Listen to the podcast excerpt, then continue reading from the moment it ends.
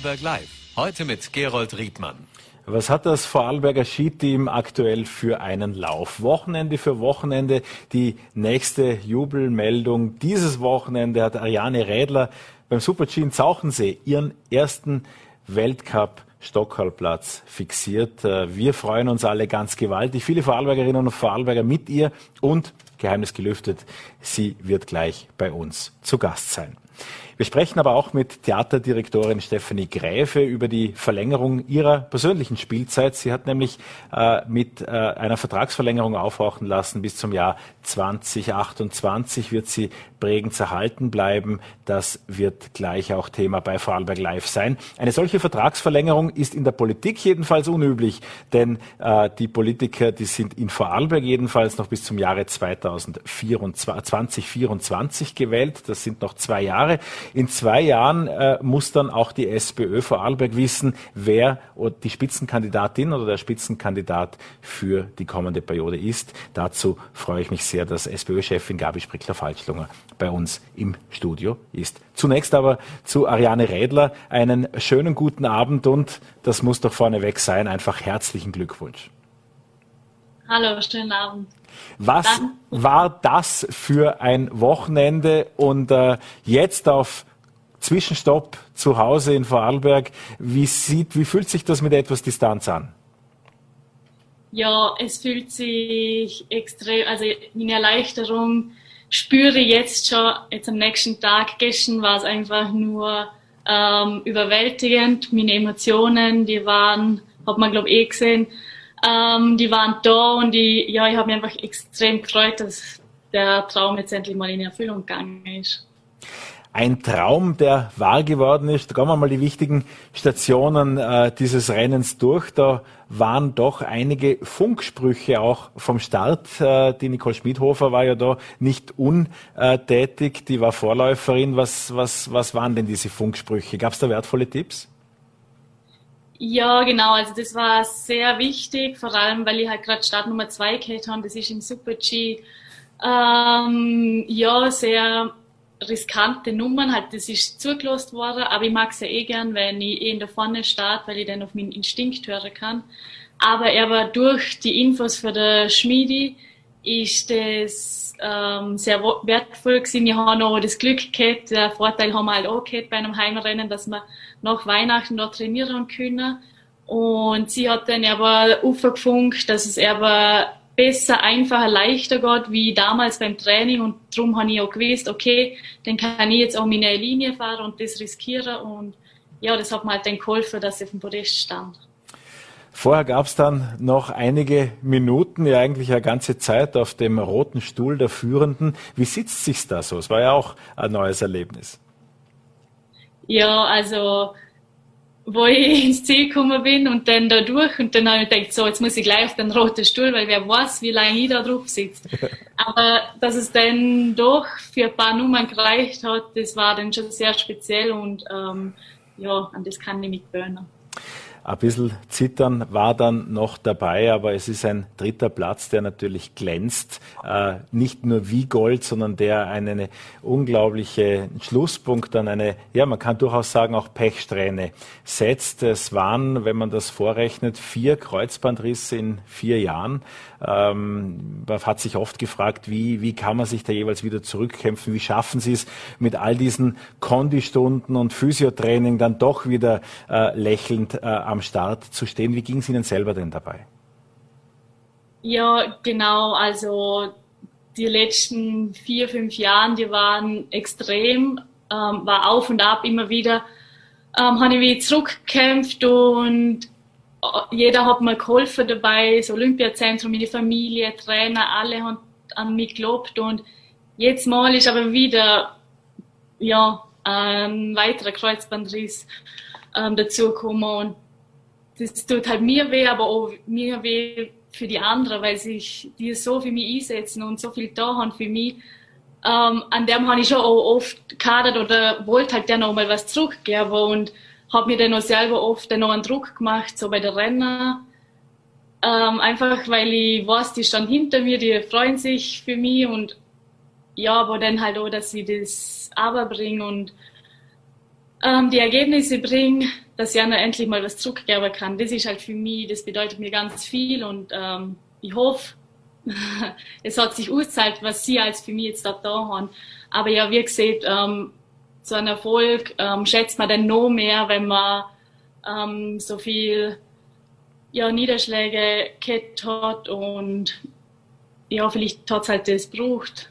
Das Ganze, das ganze Land freut sich jedenfalls mit Ihnen. Die äh, langen Stunden im Konditraining haben sich äh, gelohnt, das Zurückkämpfen allemal. Sie haben das Olympiazentrum, den Stützpunkt, äh, erwähnt. Ähm, wenn man Sie jetzt fragt, was ist das Geheimnis des Erfolges? Warum sind plötzlich so viele Vorarlbergerinnen und Vorarlberger erfolgreich, wo wir all äh, in früheren Jahren uns gefragt haben, wie können Vorarlberger wieder zurückkommen? Und, und jetzt ist wie ein Knopf aufgegangen. Was ist der Grund dafür? Ja, eigentlich ähm, sind wir schon seit Jahren, also seit fünf Jahren, ähm, haben wir ein super Team im Olympiazentrum. Also es gibt ähm, die Physiotherapie, dann die Sportwissenschaftler, Ernährungsberater, ähm, medizinische Betreuung haben wir. Also wir haben eigentlich alles in einem Gebäude und das, glaube ich, dass das halt auch ein wichtiger Punkt ist, dafür, dass wir jetzt halt auch ähm, langsam, aber sicher an die Spitze kommen. Also das ist eigentlich nur eine Frage der Zeit gewesen, weil ja mir vor allem auch Vorarlberg ist halt ein kleine Ländle und ähm, alle kommen immer zusammen und wir pushen uns halt auch gegenseitig und wir freuen uns für den anderen und ja und ich denke, dass wir dass so die ganzen Betreuer motiviert sind, aber auch wir, um da gute Ergebnisse erzielen können. Sie sind mit Ihren 27 Jahren doch schon eine Zeit auch im äh, Skizirkus dabei. Und als Sie Ihre Weichen im Leben zur Spitzensportlerkarriere gestellt haben, was waren da die Unterschiede zu dem, was ganz junge Läuferinnen und Läufer heute in Vorarlberg vorfinden?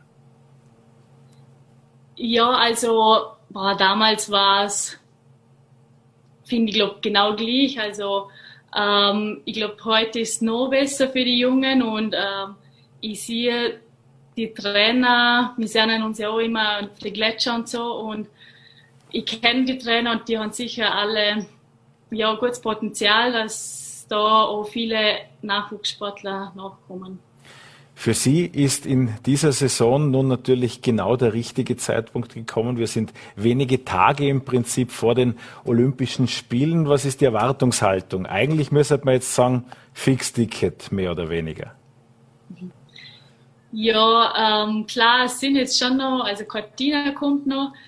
Ähm, aber ja, wie gesagt, ein Podiumsplatz ist sicher schon mal ganz gut und ähm, ich freue mich, wenn ich da dabei bin weil es einfach ein großes Ziel für mich immer schon war und jetzt auch vor der Saison habe ich mir das, so, ähm, das Ziel gesetzt und ja, es wäre einfach cool, wenn das jetzt auch ähm, ja, in Erfüllung geht. Sie haben Cortina angesprochen und natürlich kommen auch noch andere Speed-Wettbewerbe äh, auf uns als Zuseher, auf Sie als Läuferin äh, zu. Sind da Hinweise auch von diesem Wochenende, wo das Setup ja ziemlich ideal war, äh, dabei, die Sie in weitere Rennen mittragen können? Das Selbstbewusstsein wird auf jeden Fall äh, das größte Ergebnis sein. Ja, genau. Also das Selbstvertrauen nehme ich sicher mit, aber auch ähm, die letzten drei Wochen waren für mich aber auch sehr wichtig. Da haben wir nochmal trainieren können, da habe ich vom Material her auch nochmal was austesten können. Das haben wir jetzt auch gleich in Zauchensee umgesetzt und das auch riskiert, dass wir jetzt da den Ski nehmen und somit äh, ja, bin ich da guter Dinge für Cortina. Wie ging sich das aus, dass Sie jetzt ein paar, ein, ein, ein paar Stunden im Prinzip zu Hause in Möckers durchatmen können? Ja, also es ist ähm, sehr schön. Leider halt können wir, ähm, ja, hätte ich gern mit jedem irgendwie ein bisschen gefeiert, der dritte Platz, aber ja, die jetzigen Umständen erlauben es halt leider nicht. Aber nach der Saison freue ich mich dann umso mehr, wenn ich endlich einmal ja, da der ganze Gemeinde das zurückgeben kann und dass wir da mal ein bisschen feiern können. Mit den Eltern ein bisschen anstoßen können? Ja, klar, das schon. Wie, wie gefährlich ist es nun tatsächlich, wo ja auch irgendwann der Zeitpunkt kommt, wo eine mögliche Corona-Infektion sich dann äh, in die Reisephase zu den Olympischen Spielen hinzieht? Ist das jetzt alles noch einmal äh, strenger geworden als äh, auch schon? Ja, also wir sind jetzt schon seit, ähm, ja eigentlich seit, da wo es halt jetzt wieder mehr komisch, Weihnachten und so, da haben wir halt schon auf viel verzichten müssen, auf ähm, ja, Familien, halt die Verwandtschaft haben wir noch mal, habe ich nochmal getroffen und, oder Neujahr, halt, das war alles ganz anders und hat eigentlich auch schon sehr weh da, aber, aber für den großen Traum nimmst du das halt in Kauf und jetzt so im Team, da schauen wir halt auch, dass wir ja wenig Kontakt mit, mit jedem haben, also jetzt in Sauchensee haben wir die Möglichkeit gehabt, dass wir alle Einzelzimmer gehabt haben und das war sehr wichtig und aber auch intern für die Gruppen teilen wir uns so auf. Also da wird jetzt echt extrem geschaut drauf, dass das halt alles passt auf Olympia. Wie geht's diese Woche für Sie weiter? Also ja, jetzt erhole ich mich nochmal, für, also morgen noch und dann ab Mittwoch nochmal ein kurzes Training und dann geht es eh schon wieder Richtung Italien. Wir wünschen für all diese Pläne und vor allem natürlich auch für die bevorstehenden Olympischen Spiele alles, alles Gute. Ganz Vorarlberg ist stolz auf äh, seinen Skistar. Vielen Dank, Ariane Rädler. Dankeschön, danke. Ja, am 1.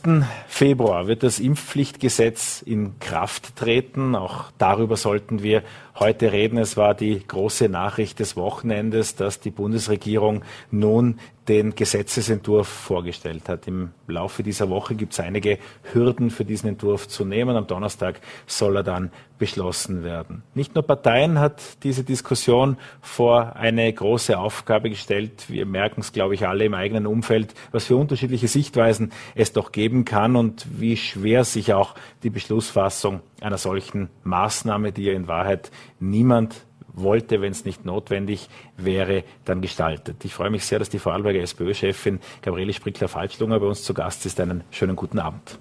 Guten Abend. Wie ist Ihre Reaktion zum nun vorgestellten Entwurf, zum, der bald Gesetz werden soll? Also ich war, wie, wie die meisten, glaube ich, immer gegen eine Impfpflicht. Ich habe gedacht, das kann man mit vernünftigen Argumenten auch durchziehen, aber das kann man offenbar nicht, das muss man sagen. Wir haben auch innerhalb unserer Partei sehr, sehr viele Diskussionen gehabt, nicht ob die Impfung sinnvoll ist oder nicht, da besteht ein großer Konsens, aber sehr viel darüber, über eine Impfpflicht. Und dann kommt bei uns ja noch ein zweiter Punkt dazu. Äh, die jetzige Regierung hätte weder die SPÖ noch die NEOS gebraucht, um dieses Gesetz zu beschließen. Und äh, ich freue mich sehr, dass wir das getan haben, einfach auch aus äh, staatstragenden Gründen und auch Gratulation an die Neos, dass sie da mitziehen. Das ist für eine Oppositionspartei gar nicht so leicht, vor allem wenn man im Vorfeld schon sieht, was zum Beispiel mit Elga, also dieser elektronischen Gesundheitsakte passiert ist, das war ein absoluter Pfusch der Regierung. Aber wir tragen das mit. Und das Wichtigste für uns, wir hatten am letzten Freitagnachmittag eine Videokonferenz mit dem Bundesparteipräsidium und das Wichtigste für uns ist, dass man dieses Gesetz in kurzfristig immer wieder evaluiert. Das heißt, übersetzt, man muss schauen, hält das verfassungsrechtlich? Das heißt, ist, äh, ist, ist es medizinisch noch angebracht? Genau, ist es noch angebracht. Und das muss man immer kontrollieren, weil es ist ein großer Eingriff in die Freiheitsrechte der Menschen. Waren die Diskussionen in der SPÖ bundesweit dann auch tatsächlich von den Fragen der Impfpflicht geprägt? Es waren doch die üblichen Fronten. Der burgenländische Landeshauptmann hat sich ablehnend geäußert. Die Stellungnahme war dann irgendwie ganz harmlos, äh, die schriftliche, aber vorher war es noch etwas Wettern, was auch wieder als parteiinternes Signal an die Vorsitzende verstanden ja. werden kann. Die Wiener machen ohne dies ihr Programm, das momentan äußerst erfolgreich ja. ist. Was, was, wie, wieso ist die SPÖ da so, wie sie ist? Also Landes, Landeshauptmann Doskozil hat unter Christian Kern schon immer quergeschossen. Das vergisst man. Ich kann mich noch gut erinnern. Ich war damals auch Vorsitzende. Und das tut er weiter und wird er auch beim nächsten tun. Also ich muss ehrlich sagen, das hat im Präsidium gar nicht viel Diskussion gegeben. Der, der ist halt so. Jetzt kann man uns nicht ständig mit dem Herrn Doskozil beschäftigen. Das kann man nicht. Es hat allerdings auch den David Eck aus Salzburg gegeben und den Georg Dornauer, die schon ein bisschen kritisch waren, aber da habe ich auch, wenn sie etwas beleidigt waren, nachher gesagt, man muss auch nicht in jedes Mikrofon hineinbeißen, das einem hingehalten wird. Man kann einfach die Dinge auch nur intern diskutieren. Ich glaube auch auf Arbeitnehmerseite, also auch bei der Gewerkschaft, äh, erhebliche Vorbehalte.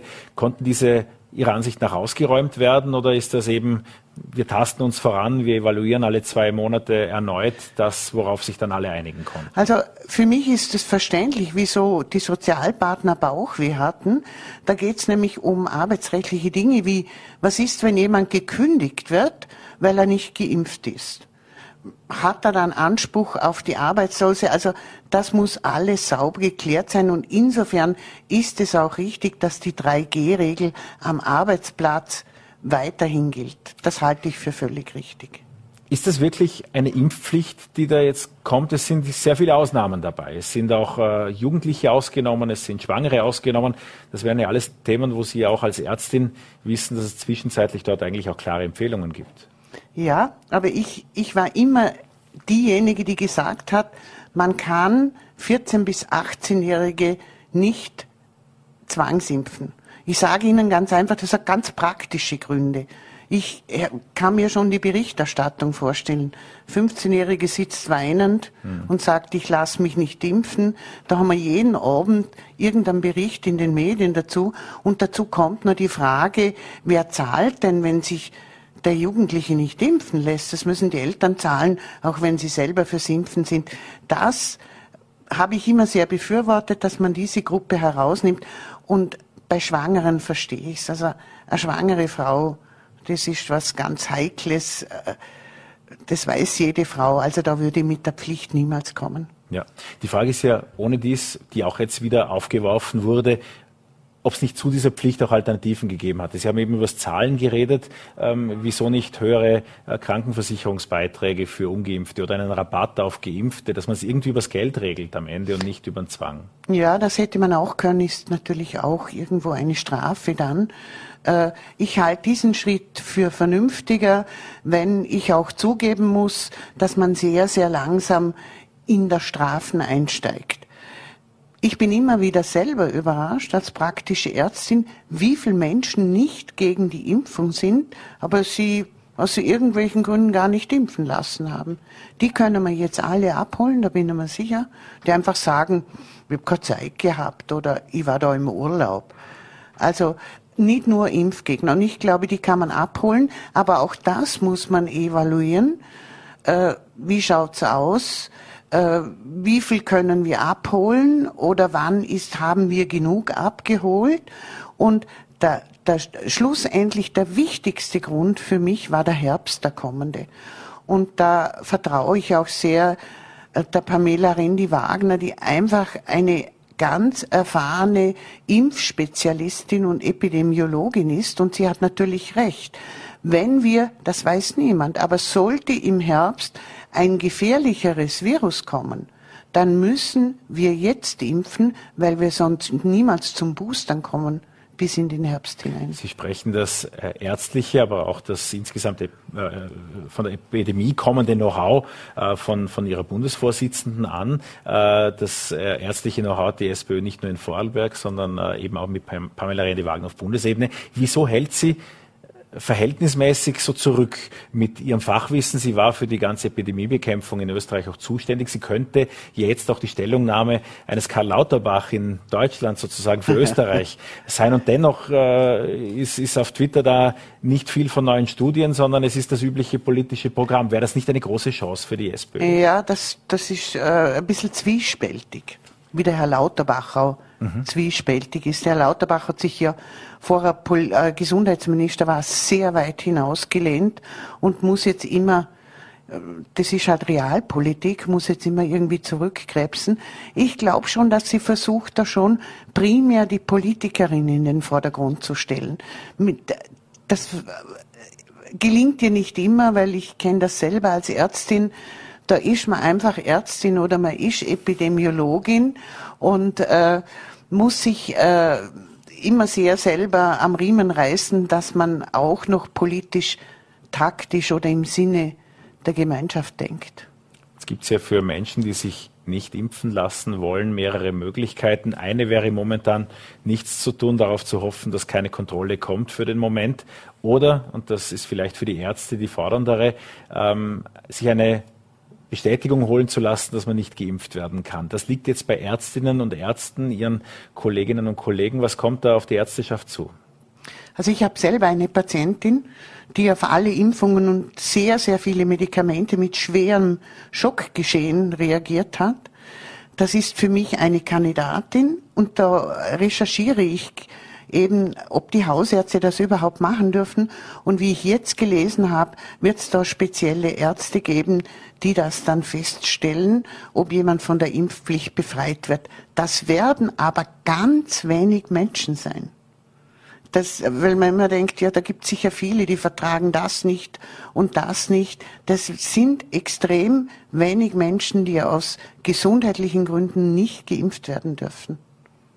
Wir alle hoffen, dass wir diese Pandemie bald hinter uns lassen können. Jetzt schauen wir aber noch kurz ins Pandemie-Management ins Land Vorarlberg. Da gab es ja zuletzt lange Wartezeiten auf die äh, PCR-Tests. Die PCR-Tests, vor allem jene zum Gurgeln, angenehm wie kaum je ein äh, Corona-Test, auch in dem, wie man das Ergebnis bekommt. Nur wenn man lang darauf wartet, dann bringt das auch wieder nichts. Jetzt hat sich die Landesregierung bemüht, Landesrat Christian Gantner am Wochenende jegliche Testprobleme für beendet zu erklären. Auch morgen gibt es noch mal eine Pressekonferenz, die dokumentieren soll. Alles wunderbar.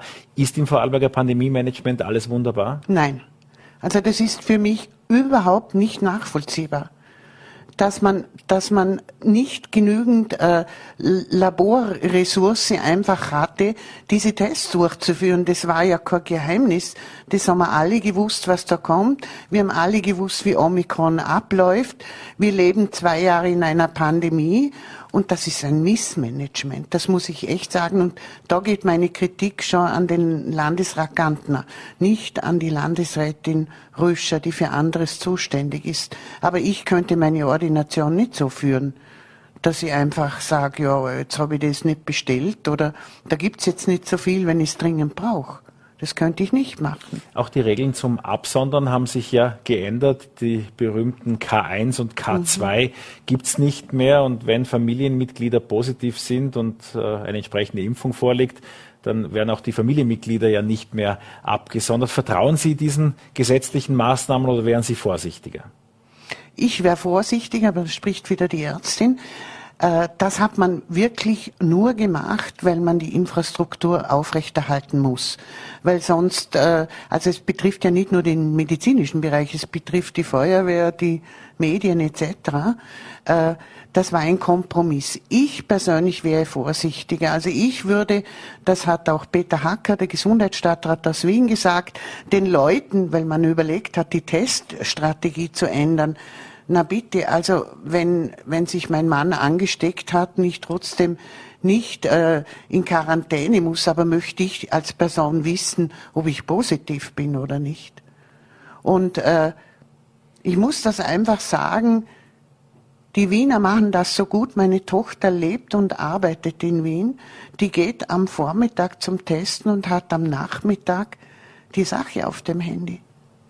Also da ginge noch ein bisschen was da ginge noch einiges im Vorarlberg, ja. Ähm, die Thematik wird jetzt ja auch in den kommenden Wochen nicht einfacher werden. Womit äh, rechnen Sie? Werden äh, sehr viele Vorarlberger sicherlich die Bekanntschaft mit diesem Virus machen? Was wären auch ärztliche Tipps? Was bedeutet jetzt eine Corona-Infektion? Also ich, wär, ich bin persönlich sehr, sehr vorsichtig. Ich treffe privat niemanden, das glaubt man kaum.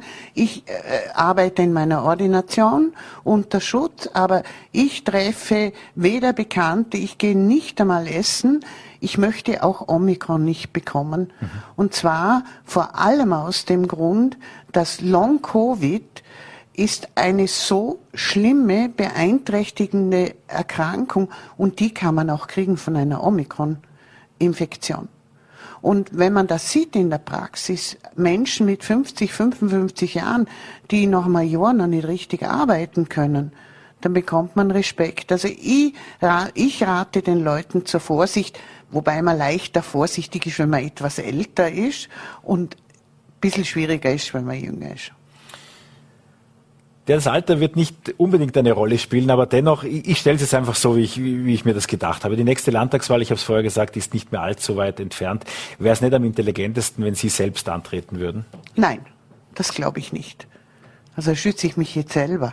Schon. Ich habe mir das gut überlegt mit dem Vorsitz, äh, weil das ist viel Arbeit und viel Ärger, und, aber auch viel Freude.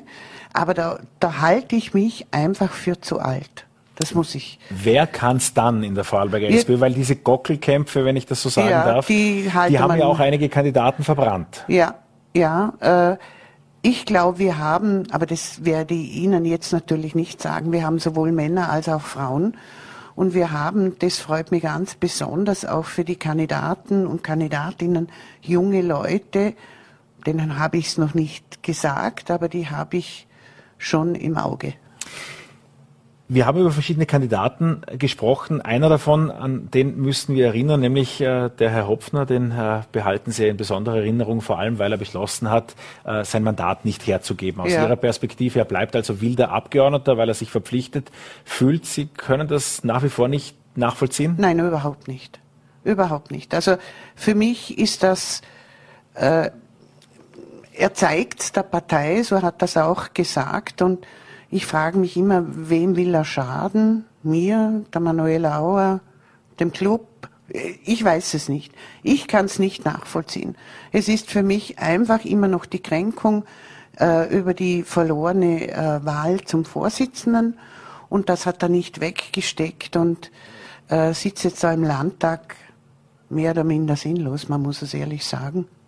Also ist vielleicht zu weit gegriffen, aber aber als wilder Abgeordneter vielleicht versucht auch bei der ÖVP unterzukommen, möglich. Aber äh, wir haben derzeit im Club ohne ihn wirklich, wir hatten heute wieder drei Stunden Clubsitzung und wir haben so eine gute, freundliche Atmosphäre auch zwischen Geschäftsstelle, also mir und meinem Geschäftsführer und äh, der Nationalratsabgeordnete Reinhold Einwallner war dabei und die Abgeordneten und der Club, also wir haben auch eine neue Stelle ausgeschrieben und hierzu, mehr kann ich noch nicht sagen, sehr, sehr gute Bewerbungen. Die Atmosphäre ist sehr angenehm, weil, weil ich glaube, so im Nachhinein es ist gut, dass Thomas Hopfner gegangen ist, weil damit auch jetzt irgendwie die ganze das, was in der Luft lag, das ist einfach weg. Das klingt nach Aufbruchstimmung bei der Vorarlberger SPÖ. Mit welchen Themen wollen Sie denn in den kommenden Monaten punkten? Also ich, für mich ein wichtiges Thema. Ich war auch heute bei den Pensionisten, habe mit Manfred Lackner geredet, der ja ein ganz erfahrener Pflege- und Gesundheitspolitiker immer war. Für mich ein riesiges Thema ist die Pflege. Das ist jetzt durch Corona ein wenig untergegangen, aber ich sehe einfach im Alltag, ich sehe im Alltag, dass es viele Formen einer, einer Betreuung oder Pflegebedarf, die gar nicht angeboten werden, beziehungsweise so teuer sind, dass es sich niemand leisten kann. Auf der anderen Seite haben wir, haben wir diese katastrophale Situation, dass man, dass uns so viel dass wir so viele Betten nicht belegen können, weil wir das Personal nicht dazu haben. Also wir haben da einen ganz einen großen Stau. Und das wird eines der großen Themen, vor allem weil wir auch mit äh, Elke Zimmermann da eine Expertin haben, auch mit Manfred Lackner von den Pensionisten. Und mir ist das als praktische Ärztin schon jahrelang immer wieder ein Thema, weil ich es einfach vor Ort sehe, wenn es nicht funktioniert. Das war eines äh, dieser ausführlichen Gespräche, für das ich Vorarlberg Live äh, selbst so gern mag, weil man in einen Menschen hineinblicken kann, äh, vielleicht auch etwas mehr versteht, was die nächsten Schritte dann auch sind. Ich bedanke mich sehr herzlich für Ihren Besuch bei uns im Studio. Dankeschön. Und wir wollen zur hohen Kultur blicken, denn auch da gibt's Neuigkeiten, wie heute in den Vorarlberger Nachrichten zu lesen war. Stefanie Gräfe hat das bekommen, was Gabi Sprickler-Falschlunger nicht schaffen wird, nämlich einen Vertrag bis zum Jahr 2028. Ich habe das eingangs erwähnt. Äh, Frau Gräfe, einen schönen guten Abend. Guten Abend. Äh, können Sie mich sehen? Das ist Wir gut. sehen und hören Sie und äh, erahnen nur, dass Sie sich in gemütlichem Umfeld befinden, was wir ja. sehr begrüßen. Ja, weil das möchte ich natürlich unbedingt erwähnen, wo ich hier gerade bin. Wir äh, haben ja mit dem Vorarlberger Landestheater morgen ein Gastspiel im Kulturhaus Helferei in Zürich. Und dieses Kulturhaus Helferei birgt unter anderem als Schatz das Zwingli Zwingli Stube. Das ist sozusagen die berühmte Keimzelle der Schweiz, in der ich gerade sitze. Hinter mir sind auch so zwei so Stühle, wo schon Barack Obama mit seiner Gattin gesessen hat. Also das ist tatsächlich hier die große Schweizer Geschichte, in der ich mich gerade befinde. In der Keimzelle der Eidgenossenschaft. Äh, das freut uns sehr. Am Samstag waren Sie noch in Feldkirch im Dom. Wenn wir gerade bei der Kultur bleiben, sind dort äh, ja, mit einer Motorsäge vorstellig geworden. Was ist die Geschichte dahinter? Ähm, die Geschichte begann mit Literatur vor Arlberg und Theater am Saumarkt. Die sind nämlich auf uns zugekommen und haben uns gefragt, ob wir Lust hätten zu dieser Co-Produktion, weil ja eben der Annenaltar 500 Jahre alt geworden ist. Ähm, hatten die die Idee, das muss ich ehrlich zugeben, es war nicht unsere Idee, ähm, dazu vier Stücke von Vorarlberger AutorInnen schreiben zu lassen und haben uns gefragt, ob wir die äh, aufführen wollen. Dann haben wir eine junge Regisseurin engagiert, Lisa Maria Cerha, die mit äh, drei Ensemblemitgliedern oder zwei Ensemblemitgliedern und einem Gast das inszeniert hat. Und eben das letzte Stück, da geht es darum, dass ja eben auch da sind wir jetzt wieder bei der Geschichte, dass ja eigentlich das Familienrelief nicht mehr original ist im Annenaltar und dann kommen dann unsere Schauspielerinnen und Schauspieler mit der Kettensäge und ähm, wollen das Familienrelief wieder an die Originalstelle einführen.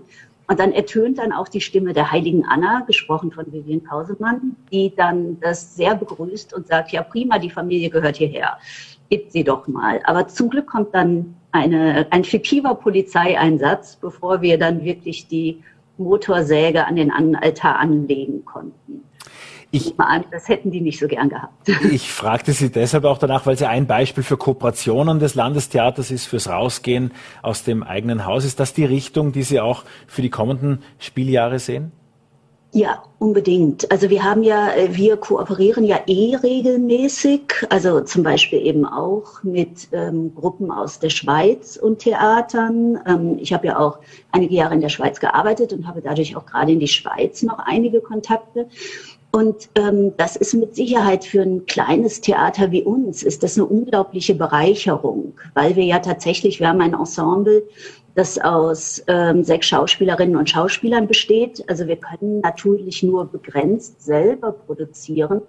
Und um dann trotzdem einen lebendigen, vielfältigen Spielplan zu ermöglichen und auch andere Handschriften zu zeigen, sind diese Kooperationen für uns eine tolle Möglichkeit, sowohl im Land als auch außerhalb des Landes. Also ich meine jetzt in Vorarlberg als auch außerhalb. Also das ist tatsächlich auch eine Richtung, die mich ja auch für die Zukunft sehr interessiert. Also auch an andere Spielorte zu gehen in Vorarlberg. Auch da gibt es schon Gespräche.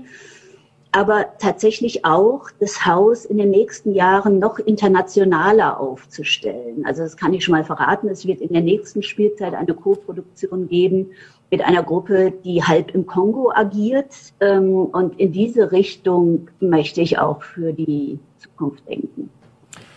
Diese Vertragsverlängerung kommt zu einem Zeitpunkt, wo es ja eigentlich noch gar nicht notwendig gewesen wäre. Auf der anderen Seite sind in den vergangenen Wochen und Monaten äh, doch hinter den Kulissen einige Gespräche auch passiert. Da war nicht immer eitel Wonne, möchte ich als äh, Beobachter sagen. Fühlen Sie jetzt, dass die Kuges auch das Land hinter dem Landestheater, hinter Ihnen steht?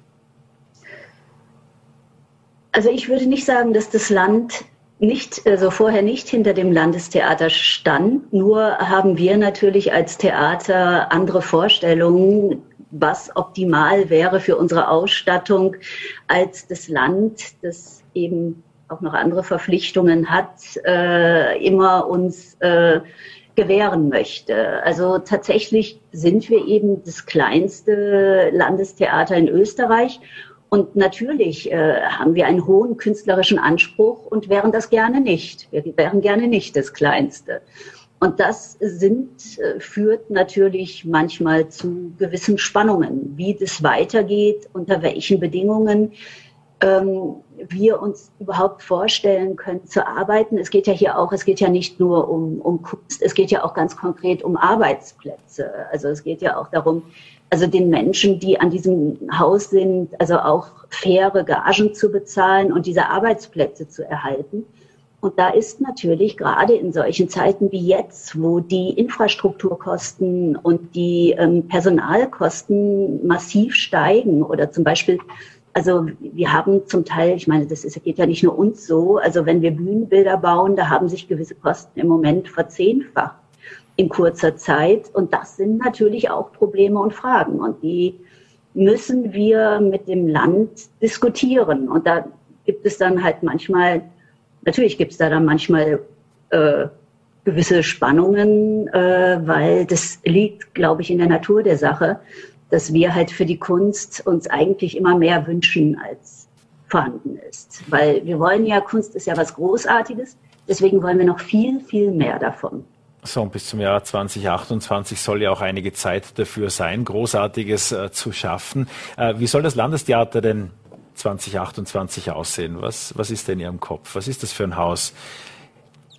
Also es ist ein sehr offenes Haus. Das ist uns schon ziemlich gelungen in den letzten Jahren. Also ich muss sagen, als ich äh, 2018 die ersten Monate da verbrachte, war ich doch sehr überrascht, wie homogen das Publikum ist tatsächlich. Und ich ähm, denke, es ist uns gelungen, das Publikum zu verjüngen, auch neue Publikumsschichten ins Theater zu locken und es ist uns gelungen, trotz der Pandemie, also was ja eher das Theaterspielen etwas erschwert hat. Und, ähm, aber da müssen wir dringend weitermachen. Also wenn man bedenkt, dass Vorarlberg ja ein sehr migrantisches Bundesland ist mit einem großen Anteil migrantischer Bevölkerung, also die ist zum Beispiel noch gar nicht ausreichend abgebildet in unserer Arbeit. Also da müssen wir auf jeden Fall was für tun.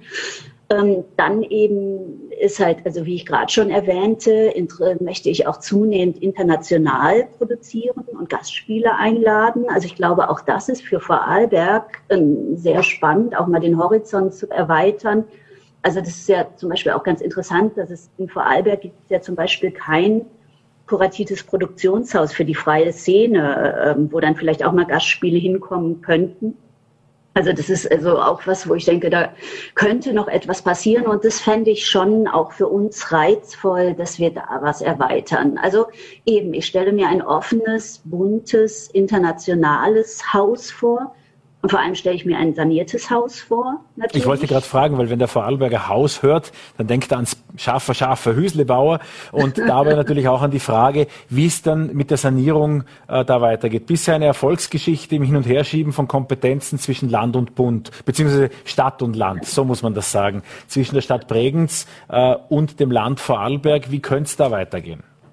Also es gibt ja mittlerweile ein klares Bekenntnis von der Stadt, sich zu beteiligen, vom Land natürlich auch. Wir sind da in intensiven Gesprächen. Ähm, also ich gehe fest davon aus, dass wir spätestens im Sommer 24 mit der Sanierung beginnen werden. Also wir hatten uns mal den Sommer 23 gewünscht.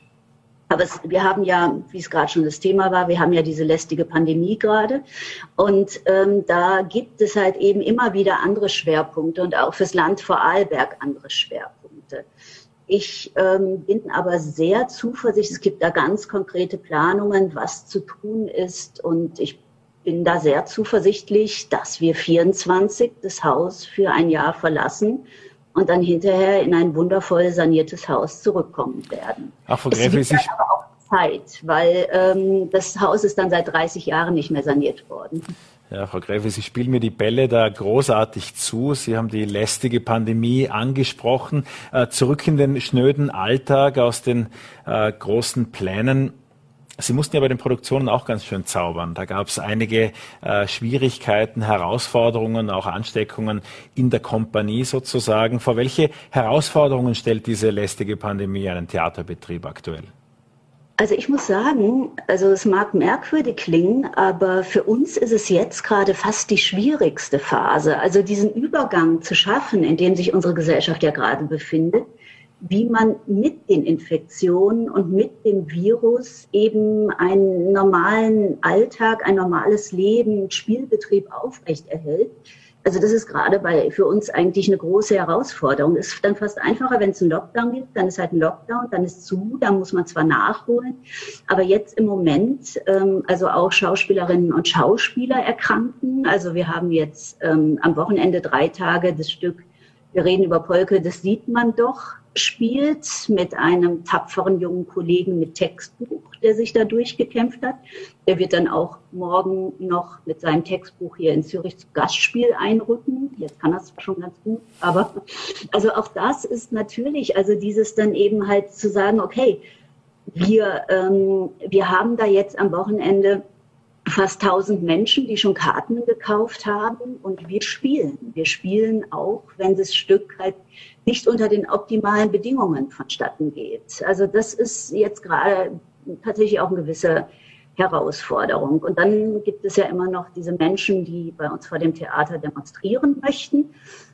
Also, das, also ich respektiere natürlich die Freiheit zu demonstrieren, aber wir mussten jetzt schon zweimal Vorstellungen verschieben und das nachdem wir schon fortwährend wegen Pandemie Erkrankungen Vorstellungen verschieben.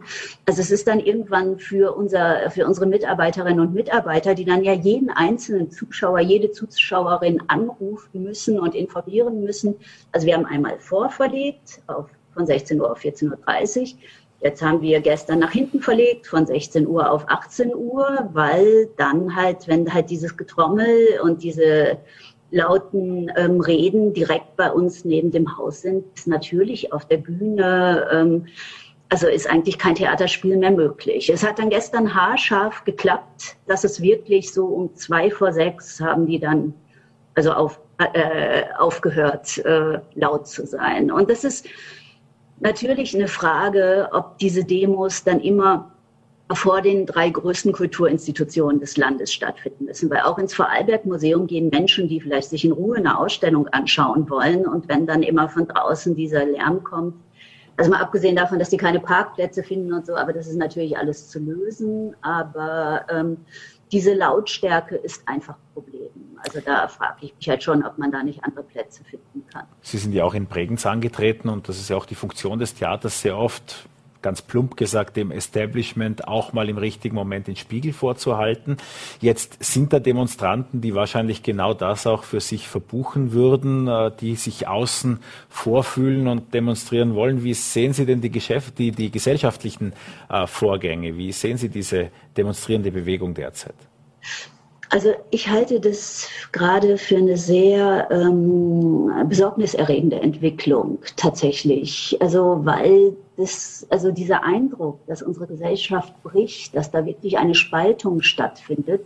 Und ich höre das auch in meinem Umfeld, also dass da wirklich Freundschaften in die Brüche gehen, dass sich die Risse durch Familien ziehen. Also das finde ich schon extrem besorgniserregend. Also zumal wir ja auch, wenn wir ähm, also äh, irgendwann wird diese Pandemie vorbei sein und dann wollen wir ja wieder miteinander leben und arbeiten. Und ähm, das ist schon etwas, was mir persönlich große Angst macht. Also ich habe ähm, eine, also das, also meine Haltung dazu ist eine relativ eindeutige. Ich bin große Verfechterin dieser Impfung. Ich glaube sehr dran, dass die Impfung für uns der einzige Weg aus der ähm, Pandemie ist und dass wir sie dringend brauchen. Ich fühle mich sehr geschützt und sicher durch die Impfung. Dennoch ähm, ist halt die Vorstellung, dass Menschen gezwungen werden, ist keine, die meinem Verständnis von Gesellschaft also wirklich entspricht. Also ich habe für mich immer den persönlichen Widerspruch, dass ich sage, ich möchte eigentlich keinen Impfzwang, aber ich möchte, dass die Menschen sich impfen. Also das ist so. Und wie, wie damit umzugehen ist, dazu habe ich halt eben auch keine Lösung und es macht mir, macht mir Sorgen für die Zukunft. Aber da glaube ich, dass gerade in diesen Bereichen natürlich auch Kunst und Kultur wichtig sind, weil wir dann immer wieder Menschen zusammenführen. Wobei ich dann heute eine Mail bekommen habe von einer Dame, die das Theater liebt und sagt, sie kann jetzt ins Theater kommen, weil sie zufällig genesen ist. Also die Vorstellung des Menschen, die das Theater lieben, nicht kommen dürfen, ist äh, natürlich auch für mich sehr, sehr erschreckend. Andererseits glaube ich, dass die Impfung für uns als Gesellschaft der einzige Weg ist. Also es ist tatsächlich, ich bin glücklich und dankbar, dass ich nicht darüber entscheiden muss, politisch wie damit umzugehen ist. Ähm, ich würde mir einfach wünschen, dass die Menschen alle genauso davon überzeugt sind wie ich, aber ähm, ich, dass dann die Gesellschaft so zerrissen wird und da so viel, also auch Unglück in Beziehungen entsteht dadurch, das ist natürlich schrecklich. Also ich hoffe halt, also ich glaube auch, dass das Theater und Kultur tatsächlich auch so ein Kit für die Gesellschaft sein kann. Und ich hoffe, dass wir diese Rolle auch dann bald auch wieder für die gesamte Gesellschaft wahrnehmen können und nicht nur für die Menschen, die jetzt gerade innerhalb der Pandemie auch die richtigen Voraussetzungen erfüllen. Auf dass das sorglose Zusammenkommen bald wieder möglich sein wird. Äh, dazu würde sich ja auch Zwinglis ursprünglich sein Arbeitszimmer, wenn ich das richtig äh, verortet habe, äh, anbieten. Es ja. müsste dort einen sehr gemütlichen Kachelofen geben. Ähm, genau, den blicke ich gerade. In wunderbarem nicht, Grün, denke ich. umzudrehen oder das, weiß nicht, ob das geht. Das ja, geht wahrscheinlich schief. Gehen tut alles, vielleicht wäre es auch zu spontan. Ich bedanke mich jedenfalls, dass Sie die Zeit hatten und wünsche Ihnen noch einen möglichst angenehmen Abend in Zürich und morgen viel Erfolg. Okay, vielen herzlichen Dank, Herr Wittmann. Danke für Ihre Zeit. Stephanie Greif, Intendantin des Vorarlberger Landestheaters war das. Und äh, wir freuen uns sehr, dass Sie mit dabei waren bei Vorarlberg Live. Wir sind morgen wieder für Sie da um 17 Uhr hier auf Voller.t, VNRT und Ländle TV.